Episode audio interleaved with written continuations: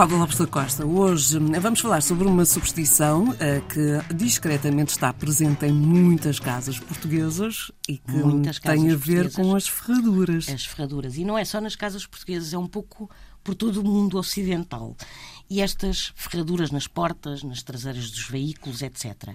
E o uso destas ferraduras como talismãs protetores começou na Grécia Antiga. Para os gregos, o ferro era o mais poderoso dos elementos e que os protegia de todos os males. E por isso a ferradura simbolizava um amuleto para atrair energia positiva e boa sorte.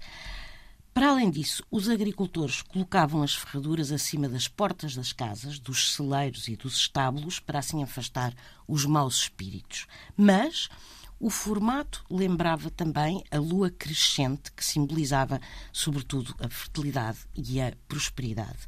E para que houvesse fertilidade e prosperidade nas casas, a ferradura deveria ser colocada com o semicírculo para baixo, de forma a que as pontas ficassem viradas para cima, para o céu e dar sorte. Mas diz-se que o uso das ferraduras nas portas se deve também a São Dostano de Canterbury, um monge cristão que chegou a arcebispo de Cantuária e que um dia se encontrou com o diabo e massacrou o diabo com objetos de ferro. Conta-se que Dostano prometeu que prometeu ao diabo que o soltaria se ele não aparecesse nas casas que tivessem uma ferradura pendurada na porta.